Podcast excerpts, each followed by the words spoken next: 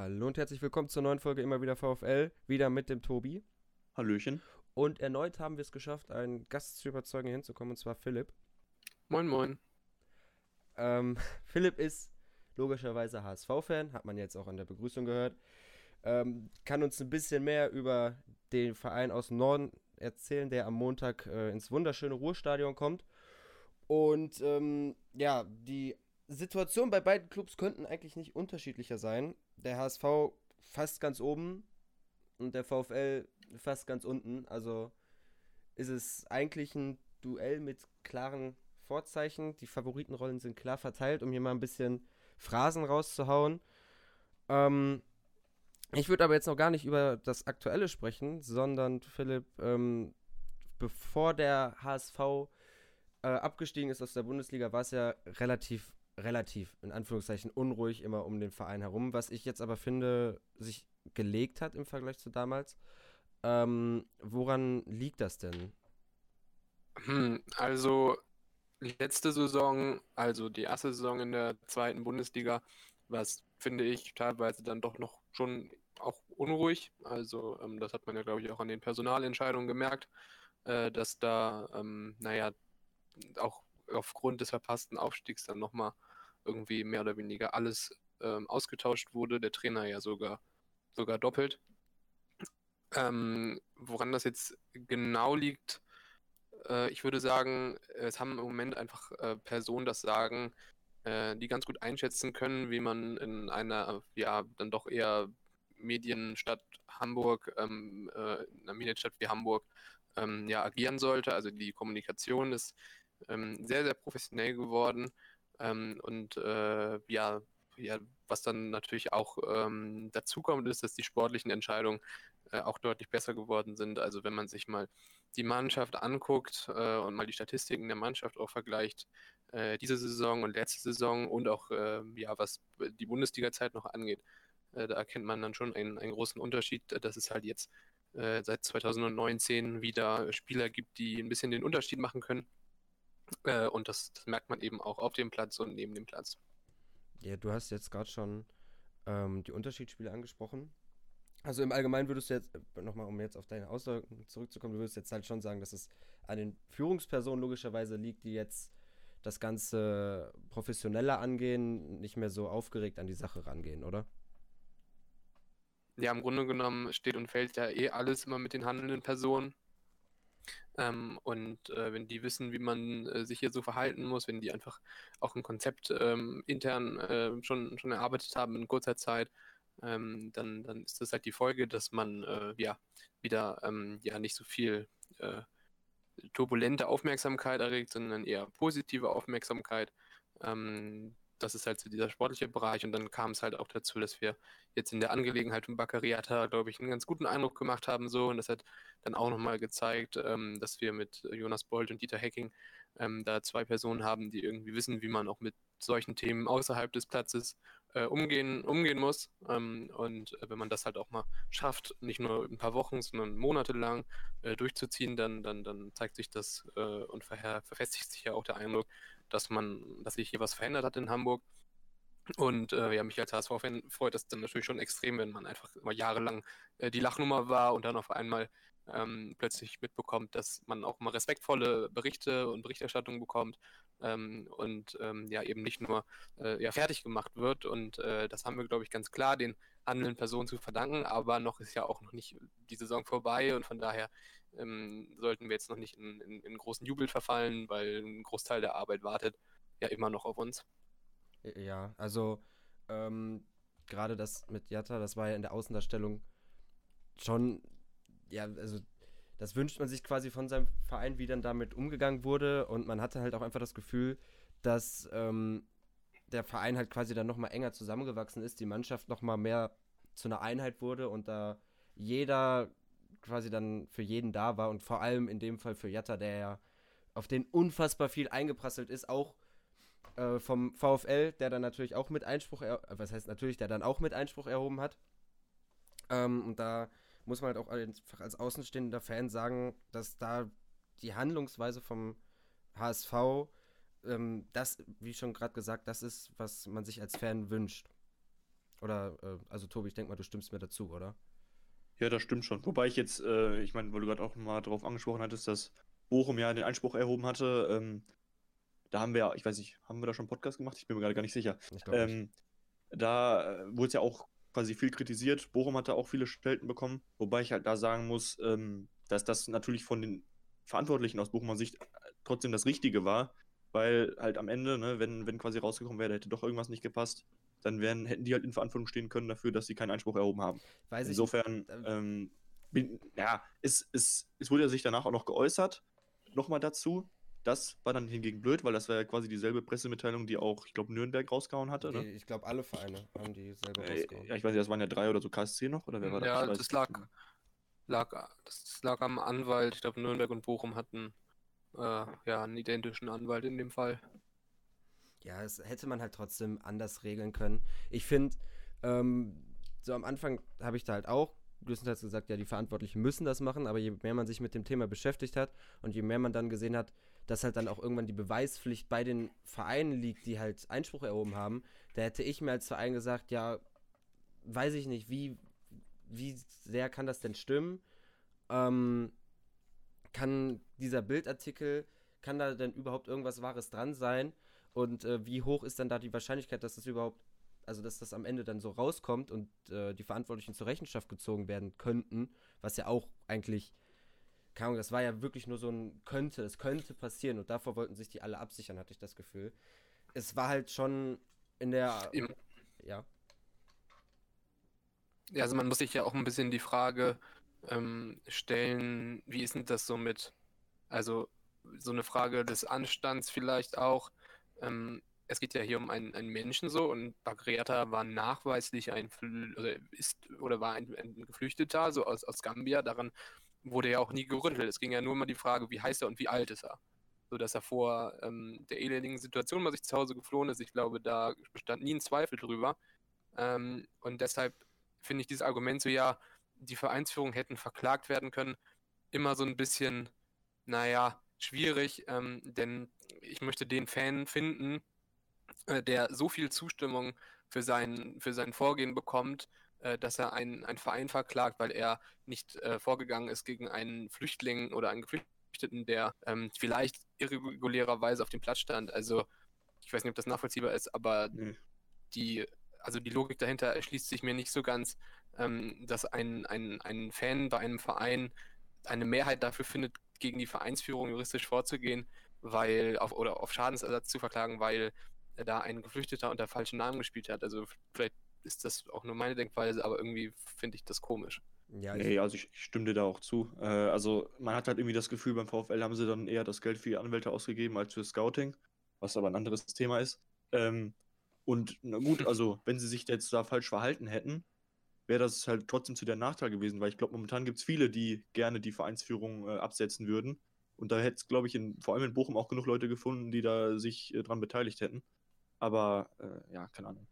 Also in, in der Außendarstellung ist das halt schon Ja. irgendwie blöd gelaufen und äh, ich verstehe da auch dein Argument. Also das, das ist halt auch richtig. Ich meine, am Ende, was das dann für einen Druck auf einen, einen Menschen auslöst, ne, man hört ja auch immer wieder, ähm, das, was halt, keine Ahnung, ich sag mal zum Beispiel ein Götze, der ja auch über die Medien viel abbekommen hat, ne, am Ende bei dem, gut, die Stoffwechselstörung muss jetzt nicht unbedingt daran gelegen haben, ne, aber äh, der war ja auch dadurch einfach, als hat er sich auf seine Leistung ausgewirkt, das haben wir ja klar gesehen.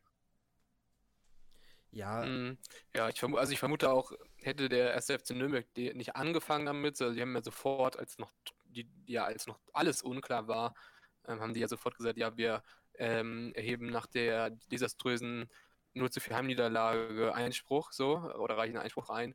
Hätten die das nicht gemacht, wären die anderen Vereine auch nicht, nicht nachgezogen. So. Also ähm, ich glaube, man ist da irgendwie so ein bisschen auf den Zug aufgesprungen und hat nicht, nicht ganz differenziert das, das betrachtet. So. Aber am Ende, die Sache ist jetzt auch vorbei und ähm, äh, fertig. Also ich bin froh, dass wir da keinen weiteren Schaden ähm, haben und äh, dass Bakriata Bakriata ist so und dass er wieder Fußball spielen kann und mehr ist dann, glaube ich, auch nicht. Ja, das, äh, das glaube ich dir.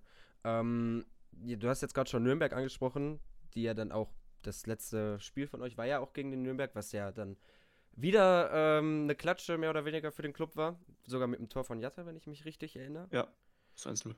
Ähm, jetzt ja. mal zu dem Spiel. Also ich habe gesehen, eure Vorbereitung lief ja mehr oder weniger durchwachsen. Also man kann jetzt so eine Vorbereitung natürlich nicht überbewerten. Und ähm, trotzdem habt ihr es dann geschafft gegen den Club, der ja da quasi schon ein Zeichen setzen wollte im Abstiegskampf, dann halt so eine Leistung abzurufen. Lag das dann jetzt daran, dass die Mannschaft übermäßig gut gespielt hat? Oder halt wirklich daran, dass auch dann der Club absolut neben der Spur war? Und, beziehungsweise woran würdest du sagen, lag das? Also ich habe nach der Vorbereitung nicht gedacht, dass wir so ein gutes Auftaktspiel oder, oder Auftaktspiel in, in, die Rest, in den Rest der Rückrunde hinlegen werden. So, das war schon besser als erwartet. Ähm, und Nürnberg war halt auch sehr harmlos. Ähm, man merkt schon, dass das eben keine Mannschaft ist, die im Moment ähm, überhaupt äh, ja, Gegner also locker, also die, die können nicht mit Gegnern mithalten, so in einem normalen Tag aus der oberen Tabellenhälfte. Ähm, und deshalb ist das dann ein normales, also ich glaube, das lag zum einen am HSV, der war gut vorbereitet und Nürnberg ist halt nach wie vor nicht deutlich besser als in der Hinrunde.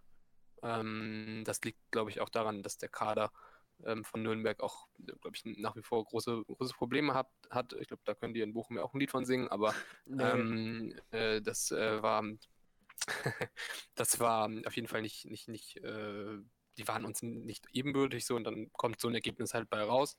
Ähm, trotzdem wäre es natürlich toll, wenn sich Traditionsvereine wieder fangen würden und nicht irgendwie in irgendwelchen unteren Regionen da rumdümpeln. Ja, gut, aber das bleibt halt leider nicht aus. Um, je mehr Vereine wie Le Le Leipzig halt oben sind, desto mehr Traditionsvereine äh, finden dann halt den Weg in die unteren Ligen. Und ähm, dass dann natürlich jetzt aktuell zwei Vereine wie Nürnberg und Hannover direkt quasi aus dem Abstiegskampf in der ersten Liga in die dritte Liga kommen, äh, in den Abstiegskampf der zweiten Liga.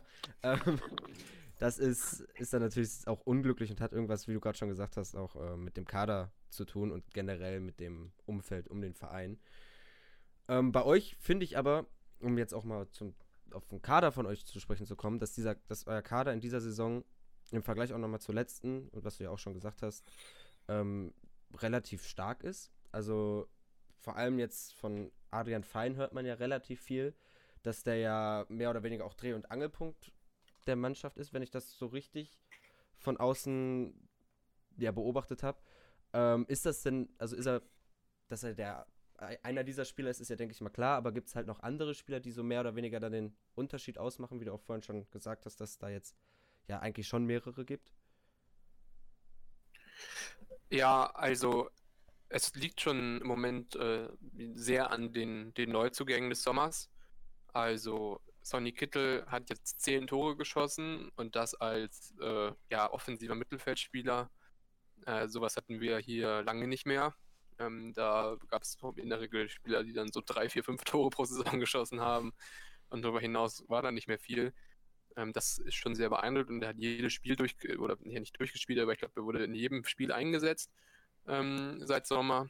Äh, das ist auf jeden Fall einer, den man da hervorheben muss. Und dann noch so Tim Leibold.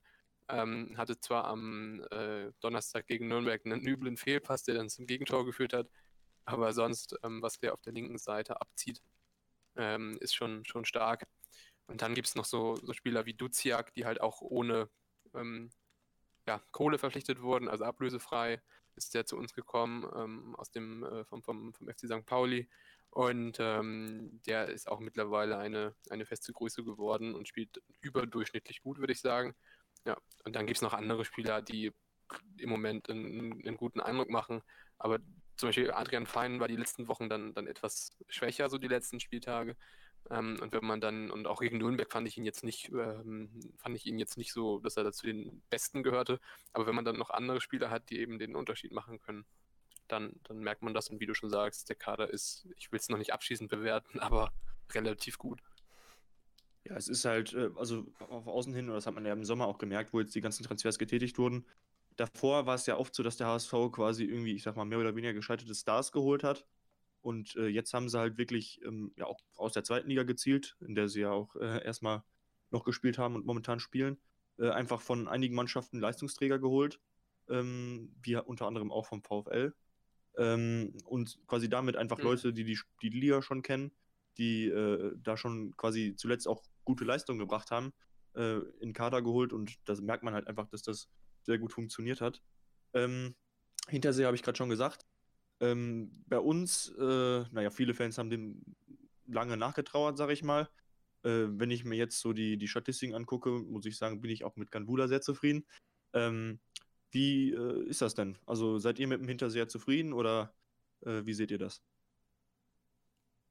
Also so notentechnisch würde ich ihm irgendwie so eine 3 plus oder so geben, glaube ich. Ähm, hat ja auch schon sieben Tore gemacht, waren dann jetzt schon irgendwie zwei, drei Meter dabei, aber das ist ja egal. Ähm, manchmal hängt er so ein bisschen vorne rum, weil er schon äh, größtenteils wie so ein Phantom ist im Spiel. Also man, man sieht ihn dann nicht und dann macht er dann doch sein, sein Tor ab und zu.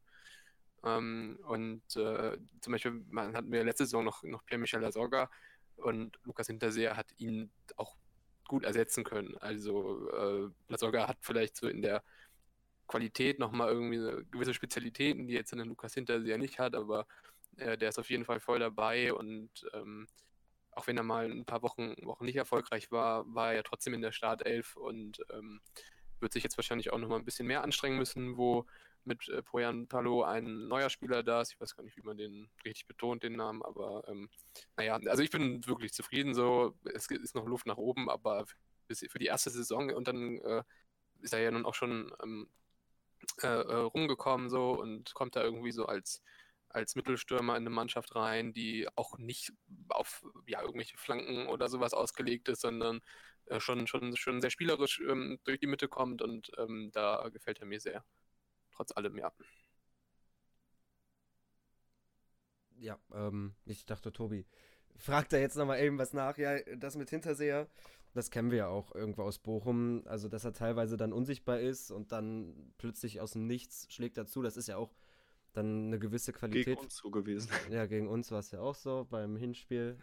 Auf einmal war er da und trifft dann zum 1-0. Ähm, ja. Äh, ihr habt. Moment, was. Achso, ähm. Jetzt mal äh, zu einem ganz komplett anderen Thema, beziehungsweise nochmal um den Spieltag, der jetzt ja ist, ähm, den wir ja abschließen, nochmal aufzurollen. Eure direkten Konkurrenten mit ähm, Stuttgart und Bielefeld um den Aufstieg haben ja jetzt gepatzt, also beide unentschieden. Ähm, denkst du denn, dass der HSV das bei uns ausnutzen kann oder glaubst du eher nicht daran? Hm, uff, ähm, also ich denke, die Hoffnung ist da. ähm, ja, die Hoffnung ist natürlich da. Also, also am Ende, wenn man sich die Tabelle anguckt, dann ist das schon ein Spiel, wo wir glasklarer Favorit sind so und deshalb gehe ich auch mal davon aus, dass wir das ausnutzen können aber trotzdem habe ich in meinen Jahren als Fußballfan schon so viel Schrott erleben müssen, auch auswärts, HSV, ne? Äh, dass ich ähm, da, ja genau, dass ich jetzt nicht hier große Töne spucken möchte. Also äh, eins ist klar, wenn man sich jetzt, also Bielefeld und, äh, also Bielefeld ist sehr konstant, finde ich. Stuttgart schauen wir jetzt mal, wie das so wird mit dem neuen Trainer, aber ich gehe jetzt mal davon aus, dass es, auch wenn wir uns, auch wenn wir das vielleicht ausnutzen, Montag, dass trotzdem bis zum bitteren Ende eine enge Geschichte wird. Ja, ähm, gerade mit viel Schrott erlebt im Fußball, das äh, kennen wir. So als, Vor allem aktuell. Ah ja, aktuell ist es halt schon ganz schlimm und da muss man halt dann einfach jetzt mal. Also wenn man diese, diese Situation vergleicht, ihr kommt mit einem 4-1, ist das, meine ich? Ja. 4-1 kommt ihr ins mhm. Ruhestadion und wir mit einer 2-0-Niederlage gegen Bielefeld, wo man halt wirklich offensiv nichts vom, von der Mannschaft gesehen hat, wo das mit die oder wenn nicht sogar die schlechteste Saisonleistung war.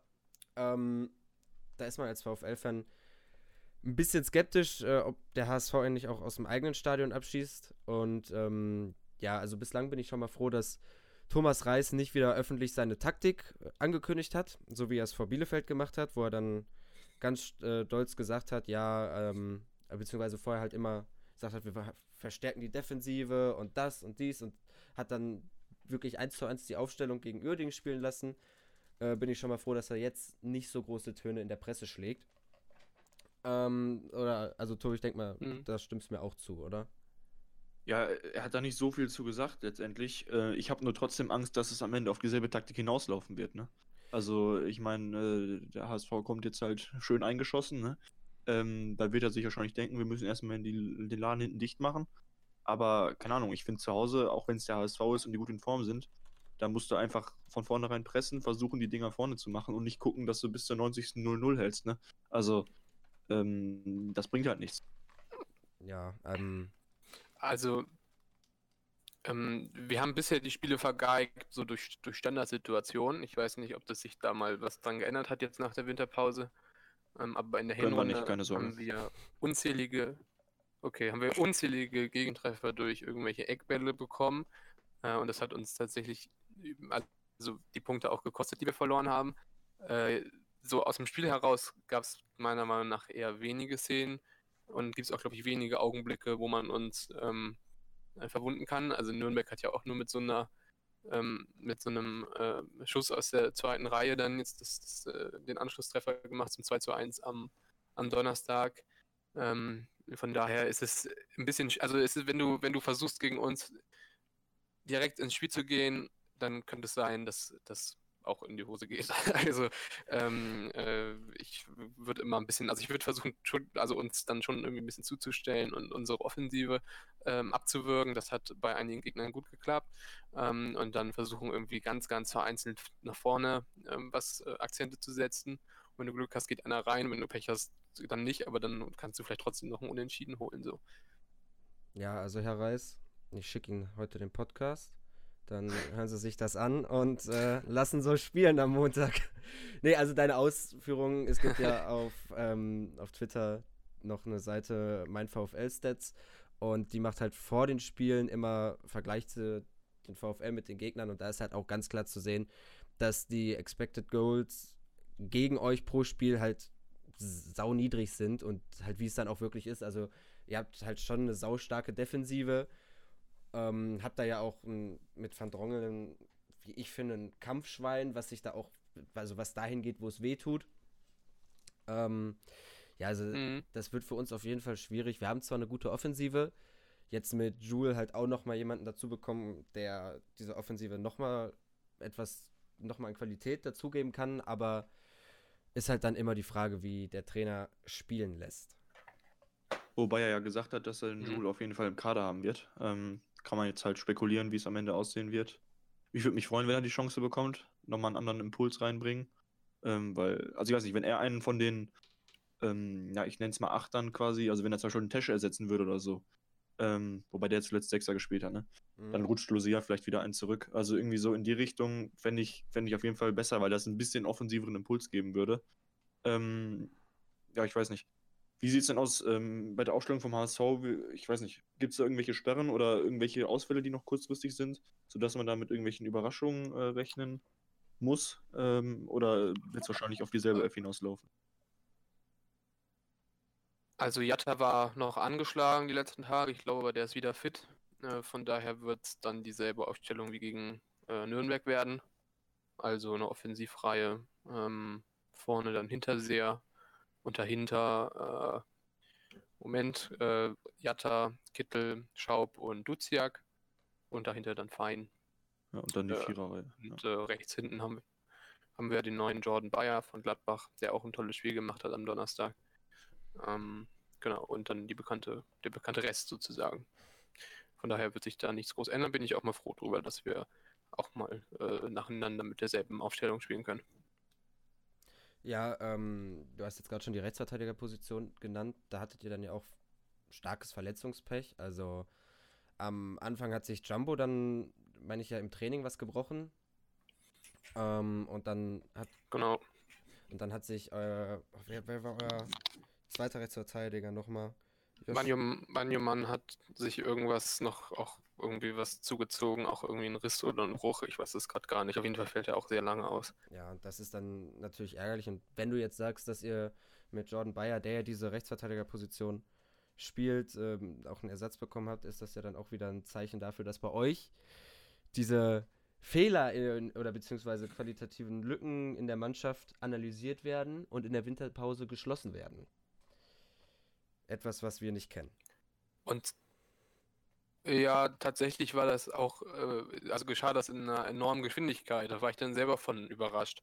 Ähm, ich weiß nicht genau, also ich glaube, also weit vor Ende des Transferfensters hatten wir ja drei Neuverpflichtungen. Mhm. Ähm, und es gab ähm, meiner Meinung nach also wirklich Bedarf.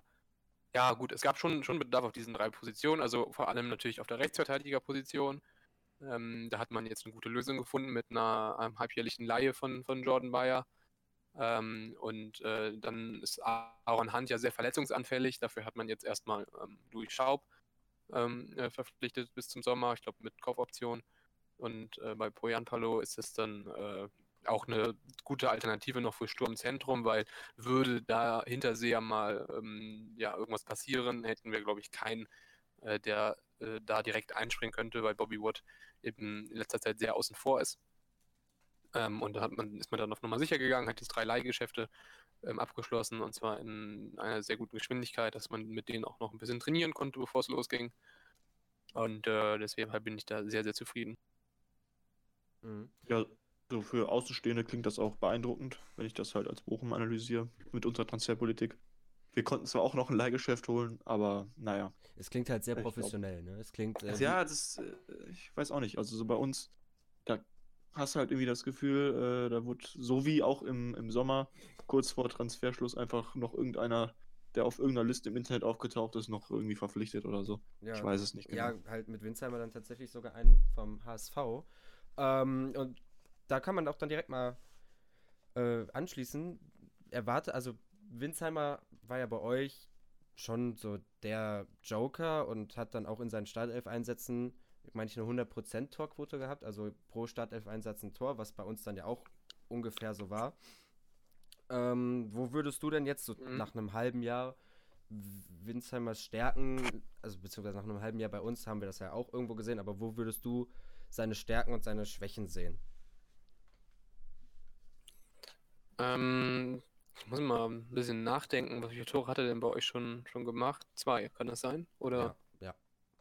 Kann das sein? Ja. Ja, eins gegen ähm, Nürnberg, ne? Äh, beim ersten also, Heimsieg, glaube ich, ne? Und dann noch gegen Hannover, meines Wissens. Ne? Ja, also, also Stärke würde ich sagen, dass er sehr gedankenschnell und spontan agieren kann. Also ich erinnere mich irgendwie so ein paar, ein paar Szenen, wo er gegen, also für uns gegen, gegen Köln zum Beispiel getroffen oder mal gegen Aue. Ähm, da war dann ähm, ja eine, eine Torchance für uns so und der erste Versuch ging dann halt dann ähm, und er hat den zweiten Versuch halt eiskalt ausgenutzt und zwar so schnell, dass da niemand vom Gegner hinterherkommen konnte. Ähm, erinnere mich auch noch, ähm, im ersten Spiel der Saison hat er auch gegen Darmstadt einen Elfmeter noch rausgeholt, äh, wodurch wir uns dann das 1 zu 1 retten konnten. Ähm, und da war auch deutlich, äh, war auch sehr gedankenschnell. Hm, was wahrscheinlich noch ein Problem bei ihm ist, ist es einfach mal einen, einen, einen An Angriff von, von hinten bis nach vorne ähm, äh, so mitzulaufen, dass er, dass er dann mal, mal wie so ein eiskalter Stürmer vollstrecken kann, weil das habe ich zumindest von ihm jetzt bisher noch nicht gesehen. Ich kenne jetzt die beiden Tore bei euch, von euch äh, oder von, von bei, bei, Bochum jetzt nicht, ähm, aber das war mal das, was, was da so gefehlt hat dass er quasi direkt, dass man halt die ganze Zeit merkt, dass sein Spiel eingebunden ist, dass er sich halt ähm, die, die Torchancen auch mal spielt und sie sich nicht erarbeitet. Ähm, aber naja, trotzdem ähm, finde ich schon, dass er ein ziemliche, also äh, ist sehr überzeugend vor dem Tor. Bis dahin vielleicht noch ein bisschen schwächelnd, daran sollte er dann arbeiten. Ich weiß nicht, ob das auch euer Eindruck ist. Ähm, ja, also die beiden Tore fand ich jetzt eigentlich gegen Nürnberg und äh, vor allem das gegen Hannover, ähm, also gegen Hannover auf jeden Fall, das war das spielerisch beste Tor in dieser Saison von uns, wo Winsheimer dann natürlich zum Schluss. Ah, okay. Ähm, er hat jetzt nicht so viel dazu beigetragen äh, beim Spielaufbau, hat dann halt nur zum Schluss eiskalt vollstreckt. Und ähm, gegen Nürnberg stand er eigentlich auch goldrichtig, da wo er halt als Mittelstürmer stehen muss. Äh, ich finde, so das, was du sagst, mit dass er gedankenschnell ist, das kann ich so unterschreiben. Ähm, so gegen Nürnberg hat er halt generell aber auch viel für, den, für das Spiel gemacht, hat viel gearbeitet, viel den Ball abgeschirmt. Was ich aber so finde, was seine ganz größte Schwäche ist, ist, den Ball irgendwie länger als dreimal am Fuß zu haben, weil ich habe das Gefühl, so nach dem zweiten, dritten Ballkontakt verspringt er ihm bis sonst wohin. Ähm, ich weiß nicht, ob das beim HSV äh, dir auch so mhm. aufgefallen ist, aber da hat er für mich irgendwie so eher, also er ist für mich so der klassische Strafraumstürmer, der da steht, wo er stehen muss, aber absolut nicht der Stürmer, der mit im Spielaufbau halt komplett dabei sein kann, was du ja auch gerade gesagt hast, dass er da, da nicht so aufgefallen ist. Ähm, ich weiß nicht, ob Tobi das halt Mhm. genauso sieht oder ob er da äh, was anderes zu sagen würde. Ja, man hat halt bei uns den Eindruck, wenn, wenn er spielt, dann, dann wird versucht, ihn so zu nutzen, wie wir auch Ganvula nutzen. Also mal mit dem langen Ball anspielen, der sichert den und leitet den weiter. Und das kann er meiner Meinung nach nicht so gut. Also da die Luftzweikämpfe, da holt er vielleicht mal einen Ball, aber dann ist er halt auch sonst wo. Das ist aber natürlich auch einfach, er ist halt körperlich, er- ich meine, er ist irgendwie wuchtig, also er kann, kann seinen Körper, den, er, den man jetzt nicht von Hand weisen kann, irgendwie auch schon einsetzen. Aber ist halt auch nicht der Größte, das muss man schon sagen. Und das fällt halt bei so langen Bällen gerade gegen große Innenverteidiger so fällt das dann auf, dass er sich da nicht so durchsetzen kann. Und äh, auch was du gerade schon meintest mit Mhm. der technischen Verarbeitung. Also wenn da halt ein Ball irgendwie auf den Fuß geschlagen kommt, dann ist halt auch immer die Frage, ob der da jetzt auch noch bei ihm bleibt oder ob er sonst wo landet. Ne? Ähm, aber was ich ihm auf jeden Fall nicht absprechen würde, ist einfach äh, so der Arbeitswille. Also der ist auf jeden Fall da und der haut sich dann auch immer rein. Ja, ja, da bin ich bei dir. Und ich finde, Entwicklungsschritt, Entwicklungsschritte sind ja auch schon zu erkennen. Also als er zu uns gekommen ist, dann in den letzten, letzten oder vor eineinhalb Jahren, ähm, da hat er ja erstmal nicht viel zeigen können, weil er auch wenig gespielt hat so. Und dann wurde er dann durchaus bei uns auch öfter eingesetzt am Ende der Hinrunde, äh, Rückrunde letzte Saison. Und wenn er jetzt bei euch auch noch ähm, jetzt schon mit zwölf Spielen von 20 möglichen, glaube ich, ähm, äh, da ganz gut performen kann, sind wir zumindest aus, also bin ich da als HSV sehr zufrieden und freue mich auch, wenn er dann äh, wiederkommt und vielleicht kann er ja dann im, im Sommer, äh, wenn dann so ein Poyan Palo wieder geht, ähm, dann hier auch eine gewisse Größe werden. Ja, es ähm, kann man natürlich für den HSV hoffen. Für uns ist es halt doof, weil wir dann so im Sommer wieder unseren zweiten Stürmer verlieren. So wie generell habe hab ich das Gefühl, verlieren wir unseren halben Kader, gefühlt ein Viertel davon durch Laien, die auslaufen. Ähm, dann, aber ich weiß halt nicht, wenn jetzt wirklich den Aufstieg in die Bundesliga schafft, ob Winsheim, ob das dann nicht auch wieder so ein Schritt zu viel ist für Winsheimer. Ähm, ja. Ja, das kann sein. Ähm, ja, dann würde ich jetzt halt. Krass. Ja? Wolltest du was sagen? Ich habe nichts zu sagen. Okay. ähm, Nee. Dann würde ich jetzt halt auch langsam zum Ende kommen. Vielleicht noch eine abschließende Frage und zwar im Vergleich zur letzten Saison. Hast du, das hast du eigentlich quasi schon beantwortet, wo euch ja dann zum Schluss der Aufstieg nicht gelungen ist. Ähm, was ist denn jetzt dieses Jahr anders? Also warum schafft es der HSV dieses Jahr, auch wenn er vielleicht in Bochum nicht gewinnt? Ähm, letztes Jahr oder letzte Saison waren alle unsere Siege sehr knapp, also bis vielleicht auf den, den einen Derby-Sieg. ähm, da gab es auch, also das, da wurde, wurde selbst gegen die schwächeren Mannschaften häufig nur mit einem Tor Vorsprung gewonnen. Ähm, und am Ende ist man dann ja total damit abgeschmiert, weil halt offenbar irgendwie, äh, ich sag mal so, die Schwelle bis zum Versagen sehr gering war. Ähm, und in dieser Saison ist da halt deutlich mehr Spielraum. Also ähm, selbst wenn man mal ein paar ähm, schwache Tage hat und auch mal ein Spiel vergeigt, weiß man eben immer darauf zu antworten. Äh, und zwar auch mit einer Menge, Menge Toren dann. Ähm, und die Gegentore, also wir haben eine Tordifferenz von, von plus 20.